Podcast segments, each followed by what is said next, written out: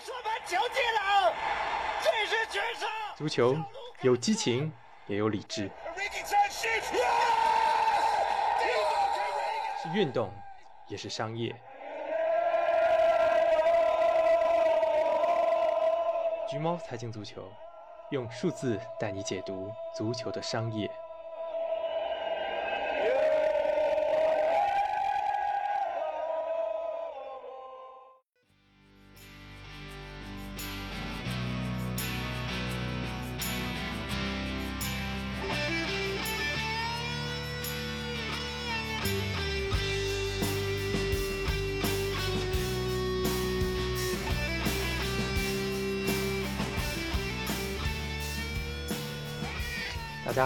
是橘猫看球。不好意思啊，又是很久时间没有更。呃，最近比较专注于写的工作，连续写了两篇关于足球俱乐部夏季转会的文章。呃，第一篇是切尔西今年为什么可以买这么多人，还能不违反 FFP？呃，第二篇呢是关于利物浦为什么总是这么穷。呃，敬请大家关注这两篇文章。这周一，推特上的足球财务大神 Swiss Ramble 发布了一项14-15到18-19五个赛季的英超俱乐部融资数据的统计，我觉得也是挺有话题性的。尤其从这里可以清楚的看到每一家老板在这五年的期间里面到底投入了多少资金，可以说谁是所谓的好老板，谁是所谓的坏老板，呃，一目了然。本期节目呢，就是在这给大家分享一下这个比较有意思的统计。呃，在正式节目开始之前，我还是想回顾一下之前的梅西事件和那期节目。呃，也不能算是在这显摆自己上期节目的判断有多准确，呃，只是想回顾一下自己的心路历程吧。第一时间呢，我当时是觉得梅西离队是绝对不可能的，因为他的工资实在是太高了。后来经过一些仔细分析呢，其实，呃，发现还是有球队拥有足够的财政资源可以承担梅西的薪水的，只不过说这个代价可能会比较高，会呃无法按照原来的计划进行建队。那么当时和曼城传闻最疯的一段时间。我听到很多的一线记者的博客的态度都是类似的，说一开始觉得不可能，后来觉得这件事儿越传越真，越来越有戏。一度呢，我也是觉得自己是不是低估了经营者的疯狂和这个梅西的魅力。呃，到最后呢，我觉得自己一开始思考问题大方向还是没有问题的。啊，包括上期节目也聊过，曼城其实是很向往梅西。但是不会在合同纠纷还没解决的时候就来趟这个浑水，那毕竟这是事关几个亿的合同赔偿。事后再看呢，梅西团队可能本身也确实有点冲动，没有完全的衡量好其中的这个利弊，最后闹出了这样的一场大戏。呃，为什么要做这个心路历程的回顾呢？也算事出有因吧。呃，之前有一个朋友在微博上用四个字来评论我平时的发言，说我是财报看球。这四个字呢，怎么看怎么别扭，总觉得像是在讽刺我的意思。那我觉得我也挺无辜的，我就是一个普通热爱足球的球迷啊，只不过是闲暇时间用自己的一点专业知识，分享一点看待足球俱乐部运营的不一样的故事。那咋就成了用财报来看球呢？首先，我如果做呃普通分析技战术内容的话，可能大家已经见得很多了，而且我也没这个技能。这年头，不论是有教练证还是没有教练证的，看球时间长的还是短的，大家都可以在网上去指点江山，评论这些世界级名帅的得失。那我再去聊这个话题的话，就没啥意义了。啊，我虽然没有教练证。但我有注会和金融分析师的证啊，如果我可以利用这个给大家提供一些新的视角，那比我侃侃而谈那些不懂装懂的技战术那是有用多了。啊，那有些事呢，也真不是我有意逆着大家的心意来。那这个世界就是这样，很多理想啊、感情的东西啊，最后都是要以经济作为基础的。大家可能想听大国米收购梅西。或者利物浦豪购姆巴佩这样的故事，这说实话就跟我想买汤臣一品的一套房子一样啊，大家他们都可以歪歪，但是有意义吗？也是希望大家能够理解我做这些内容的出发点。那如果觉得有趣，愿意陪伴橘猫成长，那也实在是不胜感激。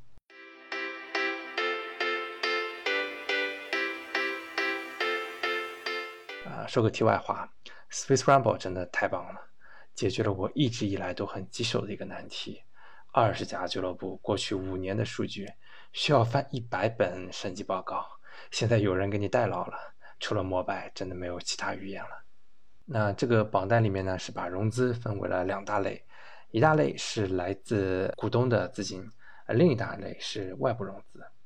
股东这块呢，可以分成直接股权注资和股东借款。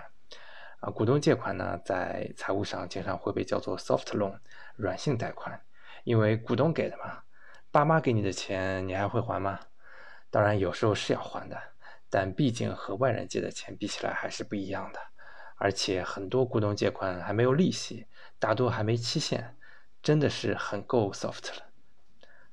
外部融资呢，绝大部分都是银行借款，小部分还会有呃设备融资租赁啊，球场融资租赁等等。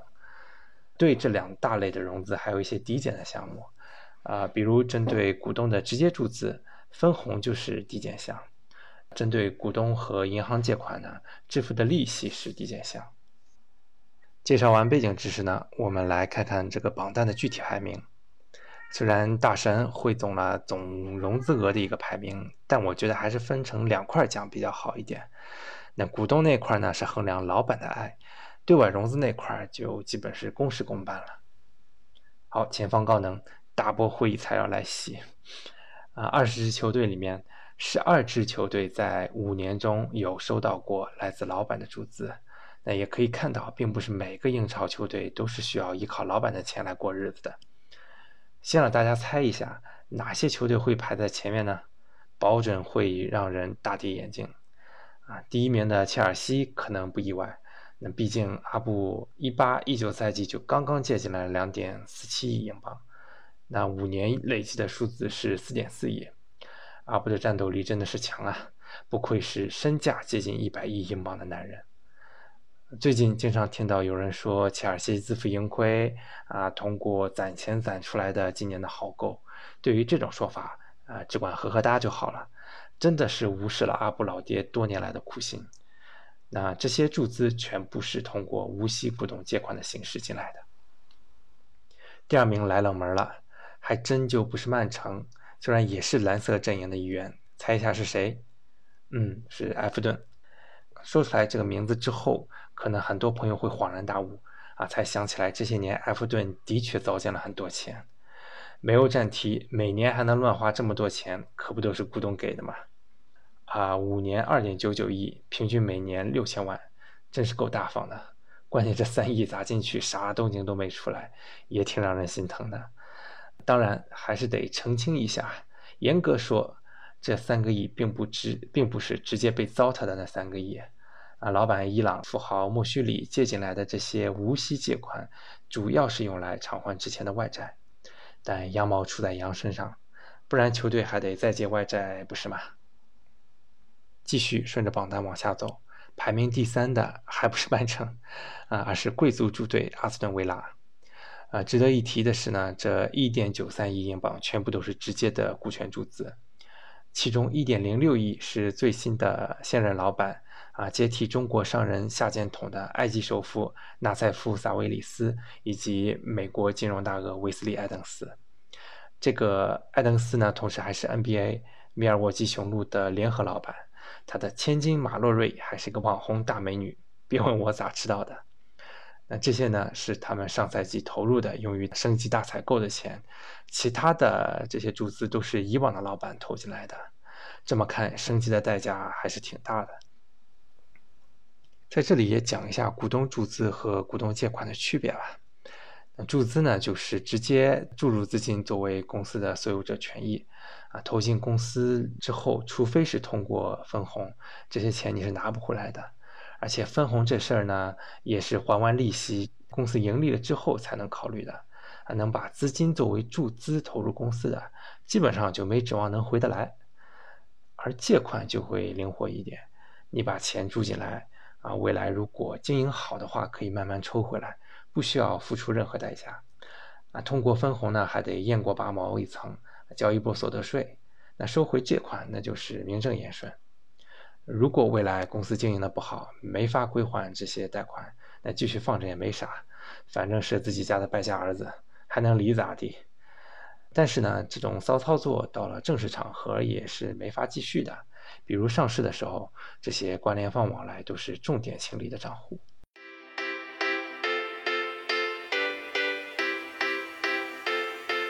第四的是富勒姆的一点八六亿。呃，富勒姆的老板是巴基斯坦裔的美国商人沙希德·可汗，也是跟我们著名的大 V 胖老师可汗重名。呃，富勒姆的投资可能在上一次打英超的时候，大家曾经有感受到过，呃，有点像去年的维拉，砸钱买了好多球员，结果效果不达预期啊，英超一年游就下去了。今年这个农场主就谨慎多了，没有再去豪购一些有名气的来自其他联赛的球员，而是以实用派的啊，在英格兰打拼的球员为主，看看今年能不能保级吧。那可汗的这些年的投资都挺均匀的，每年都会借进来三千到五千万之间，也算是一种稳稳的幸福吧。排名第五的也算是个冷门，是海鸥布莱顿。啊，老板托尼·布鲁姆曾经啊是个职业扑克玩家，呃，也算是从赌徒玩成了亿万富翁。那和前面这个可汗类似，啊，每年都会借进来钱啊，五年合计是一点六亿英镑。呃，布莱顿虽然看似是不声不响，其实这些年还是做了很多投入的。呃，比如上赛季他们就净投入了七千五百万啊，引进了莫派、特罗萨德这些球员。之前我在虎扑上跟一位 GRS 进行友好交流的时候，呃，引号的友好交流啊，呃，对面曾经说：“你说利物浦没有土豪老板，人家布莱顿年年买人，难道人家有土豪老板吗？”打脸总是来的这么干脆。那你要想啊，海鸥一年全部营业收入也就一点一亿左右，花这么多钱引援都是哪来的呢？第六名才是咱们众望所归的曼城啊，五年只花了一点四二亿英镑啊，这个“只”也“只”也得加个引号。这事儿呢，我觉得也可以理解。这五年基本上曼城已经成长成了一个冠军级别的球队，每年稳定参加欧冠，收入高也不稀奇。那相应的呢，老板的注资也不需要那么多了。在此之前的六年里，曼索尔一共投入了十一亿。可能还有朋友会指责说，酋长还会通过其他渠道来注入资金，那这个可以关注我的第七期节目，那我在这儿就不展开多讲了。第七名是狼队，这个应该也能猜得到啊。啊，换成中国老板复兴之后呢，狼队就摇身一变，变成了一个很有野心的劲旅。复兴接手后呢，三年的时间里，往球队里面注入了一点三一亿英镑的无息借款。也是能够帮助球队啊，先是以英冠冠军的身份升级，呃，然后又在一八一九赛季一鸣惊人，拿到了欧联杯的资格。上赛季在欧联打的也没丢英超球队的脸啊。我之前也写过关于狼队崛起的文章，嗯，复兴在这个过程中没有单纯的扮演一个 Sugar Daddy 的角色，而是灵活的利用手里的一些资源嘛。尤其是他们在葡萄牙进行巨额投资后，积累了各种的人脉，与经纪人大鳄豪尔赫门德斯建立了一个很好的合作的关系。可以说，狼队之所以有今天，除了复兴的郭老板，还要感谢门德斯幕后的操盘。当然，人家也不是义务劳动的。嗯，最近狼队破队史纪录，引进了葡萄牙小将法比奥·席尔瓦，闭着眼睛都能猜到门德斯在其中起到的作用。那果不其然。之后，媒体披露说，门德斯作为中间人，在三千五百万英镑的这个转会费中，拿到了六百四十万的中介费，再加上席尔瓦正牌经纪人公司三百多万的佣金，这笔交易整体的佣金数额就达到了一千万。感兴趣的朋友可以去我的公号输入“狼队”，详细了解复兴和狼的故事。第八名是谁呢？搭档新科冠军利物浦驾到。成天被球迷骂抠门的这个分威竟然排名这么靠前，惊不惊喜，意不意外？那 Big Six 里面排名第三，高于阿森纳、热刺和曼联。我反复看到亨利在扬眉吐气的样子了。我上周刚写过一篇关于利物浦为啥在转会市场这么谨慎的文章，里面就解释了说，分威不是不支持利物浦的运作，而利物浦也不是穷到揭不开锅。只是说利物浦有自己的舰队策略和谈判技巧。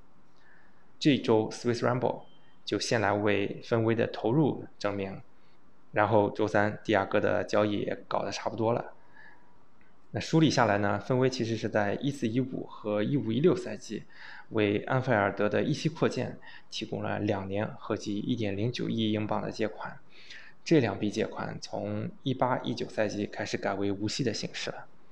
那从一六一七赛季开始，利物浦三年偿还了大约三千万，在扣掉之前几个赛季已经记过的利息，相当于分威在五年里面是提供了七千五百万英镑的资金。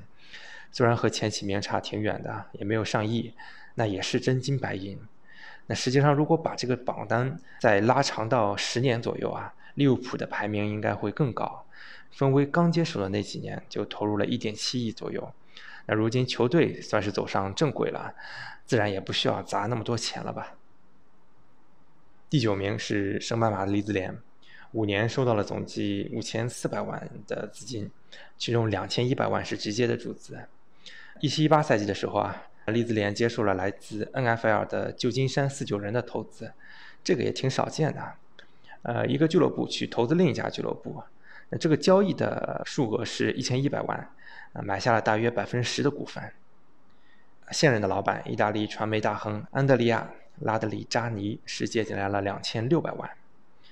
贝尔萨的足球美丽归美丽啊，缺了钱也是不行啊。第十是水晶宫，一千一百万的注资加上借款，一共注入了四千五百万资金。水晶宫的股权结构有点复杂啊，它的主席叫 Steve Parish。史蒂夫·帕里什是个很典型的英伦老帅哥，金发，梳着分头啊。我也是跟他有过一面之缘的商业接触，对他印象还是不错的。他是大约一零年左右的时候接手水晶宫，当时球队的财政状况也不太好。之后在一五年左右的时候做过一次融资，引进了几个战略投资者，主要是美国人为主，所以现在你很难说水晶宫的老板是谁。那帕里什更像是一个具体干活的操盘手，那他背后代表的是一整个财团的利益。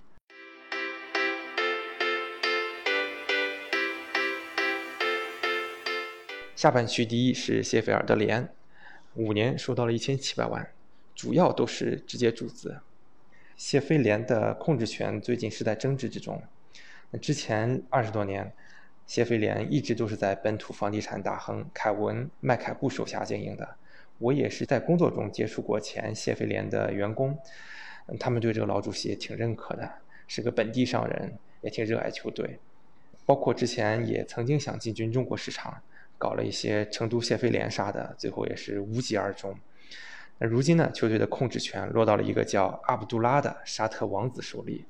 其中的具体的纠葛啊，建议大家可以去看一下维罗叫 Vincent 罗的一篇文章，他在知乎和虎扑上应该都有发过。那但这个阿卜杜拉也没多少钱，也有一句话说嘛，沙特最不缺的就是钱和王子。看这个阿卜杜拉出手也是挺抠抠搜搜的吧？之前也向阿联酋国家银行借了一笔钱来收购在麦凯布手中的球场、训练基地等资产。我之前也是开玩笑说，我说这怕不是个假王子吧？接下来第十二的圣徒南安普敦也没太多好说的。那前老板卡特琳娜·利伯海尔一四一五赛季提供了一千八百万借款，收了百分之五的利息，这个利率不低了。后来俱乐部基本算是还掉了，加加减减还剩一百万，啊，基本等于没投钱。下一个第十三名啊，流量大咖来了，阿森纳。这五年注资金额是多少呢？对，就是零。但是零还不是最差的，好歹比热刺和曼联情况还好。很多枪迷都在骂克伦克，呃，其实呢，我觉得克伦克不投钱不是原罪，可能他更多的不当是在日常经营中投资过于保守，啊，导致阿森纳逐渐走向低谷。要单就道德层面而言，克伦克倒也基本没怎么吸过血，这么多年也就通过母公司 KSE 收过一笔六百万的咨询费。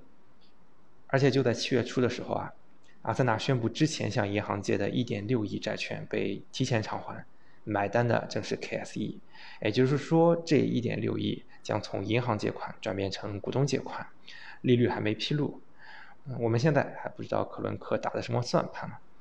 但欠老板还是好于欠银行的，毕竟银行那边出什么事儿的话是没商量的嘛。那你站到理性经纪人的角度，我觉得这可能是一个低息换高息的操作，可能克伦克从其他地方能够获得低成本的资金，那替换掉这笔比较早的高利息的银行贷款，整个集团可以节省一些利息支出。不敢说 KSE 大发慈心就不要利息了，但总归是会比原来低一点的吧。我当时在微博上也是说，克伦克这次是真的干人事儿了。接下来几个情况都差不多啊，都是老板非但没投钱，还让俱乐部往外吐钱偿还之前股东借款的这种情况。第十四的伯恩利还了四百万，第十五的西布朗倒不是还钱五百万，是借进来两千两百万，却分红分了两千七百万，这个操作也不太符合情理。你既然还欠着股东的钱啊，为啥不直接还，而是选择分红呢？那我前面也讲过，这个其中还牵涉到一些所得税成本，猜测啊是跟一六年的所有权交接有关系，可能是前股东拿一笔钱走人。那现在老板中国人来过船，至今还没注入过资金。第十六的莱斯特城偿还了股东六百万借款，这个也是挺牛的，这些年拿了一个英超。上赛季还表现的这么出色，差一点拿到欧冠的席位，竟然还没花过股东的钱。第十七的西汉姆先偿还了四百万股东借款，又借进来一笔来自 Director，就是总监，叫 J 阿尔伯特史密斯的借款一千万，然后期间总计偿还了一千七百万股东借款利息，这个利息也是高的挺离谱的，我没有很细致的研究过铁锤帮啊。但我只是知道他们的联合老板苏利文和古尔德好像和球迷的关系一直不大好，而且也是一直在兜售球队。最新一条新闻是说有财团出价四个亿，那就让我们看看啊，这对双雄接下来会怎么操作了。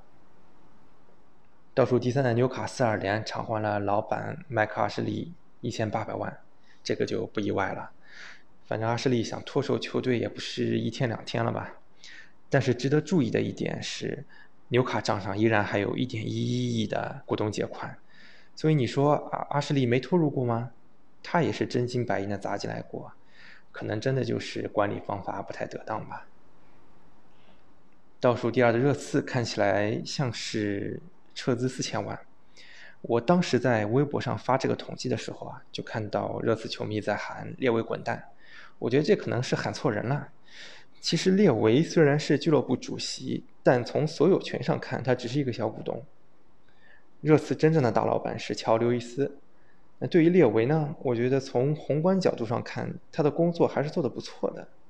毕竟不是大老板，那就得在大老板的约束下干活。大老板不投钱，你也没法说啥嘛。但就是在这样的情况下，列维用薪水和身价比竞争对手低得多的阵容，获得了很稳定的成绩。还造起来一座世界一流的新球场，对，他是很抠，人品可能也有争议，但这些都是工作手段，最终还是要看他的工作环境是怎样的，他的工作目标有没有实现。好了，倒数第一名，足坛清流曼联来了。五年来啊，曼联是累计分红八千九百万英镑，哪怕是在疫情当中，哪怕去利用政府扶持政策推迟缴纳增值税。曼联的分红也是一期都没落下。一方面呢，曼联的商业经营真的是首屈一指的。那另一方面呢，我也能感受到曼联球迷的不平。我倒不是觉得老板一定不能用俱乐部来赚钱。我们生活在一个商业的世界里啊，有富豪花钱不眨眼，那这个可遇不可求，跟咱们的生活一样。有的人生下来就是含着金钥匙，那这就是他们的命嘛。有的人买下俱乐部，希望俱乐部盈亏平衡，这个我也很理解。我们是球迷，人家是老板，咱们整天慷他人之慨，敦促别人掏巨资，打好看了让自己爽，这种情绪说实话有点巨婴。You can you up, no can no BB。说到底，公司之下，俱乐部还是私人财产。虽然和球迷之间有很深的纽带，但不代表球迷的一切要求都要听从，尤其是不合理的那一部分。那还有一类人是希望俱乐部经营好了之后反哺自己的投入，我觉得也没什么。你好，我好，大家好的话，多赢的局面谁不喜欢？但曼联它是有世界第三的收入，这些年的成绩一直回不到巅峰。那这个时候老板还一个劲儿的想收钱，这个时候球迷不满是很可以理解的。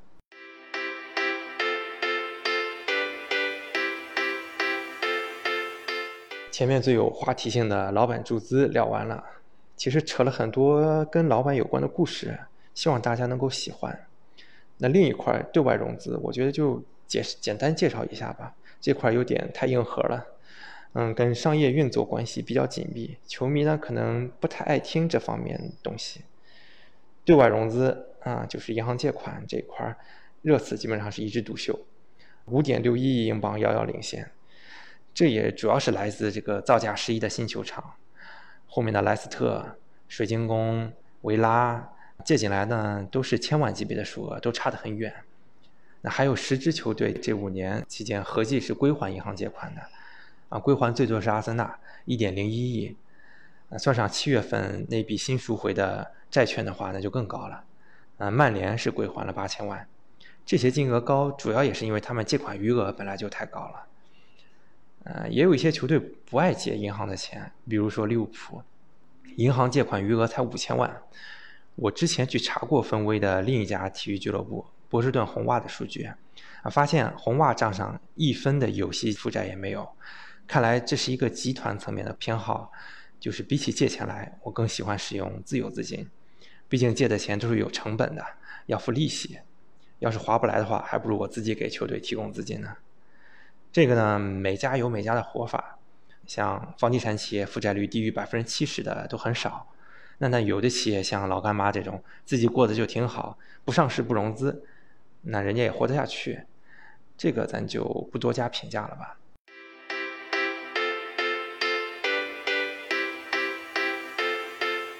本期的内容呢，到这儿就差不多了。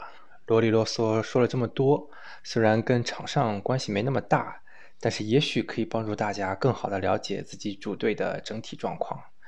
就像前面所说的。每个人的活法都不一样，有时候选择一种主队，也像是选择了一种生活方式。如果你喜欢的生活方式和你选的主队是错配的，那可能会挺痛苦的。但换一个角度讲，你可能是在足球里体验了另一种人生。可能我联想的有点过多了。新赛季开始，中国区的转播也落地了，在这儿预祝大家的球队在二零二一赛季都能够有出色的表现。我们下期再见。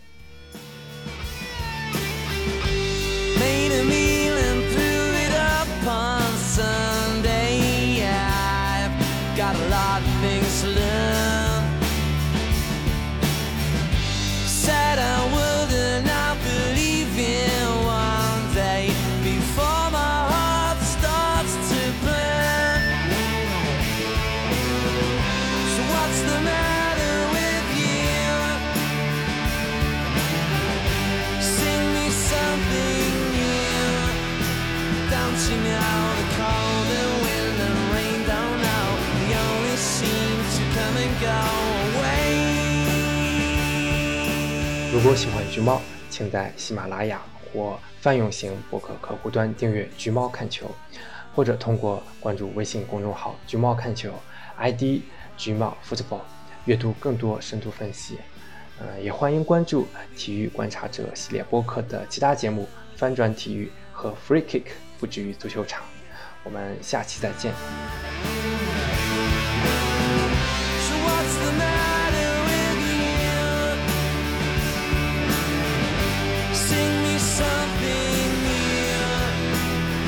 you now.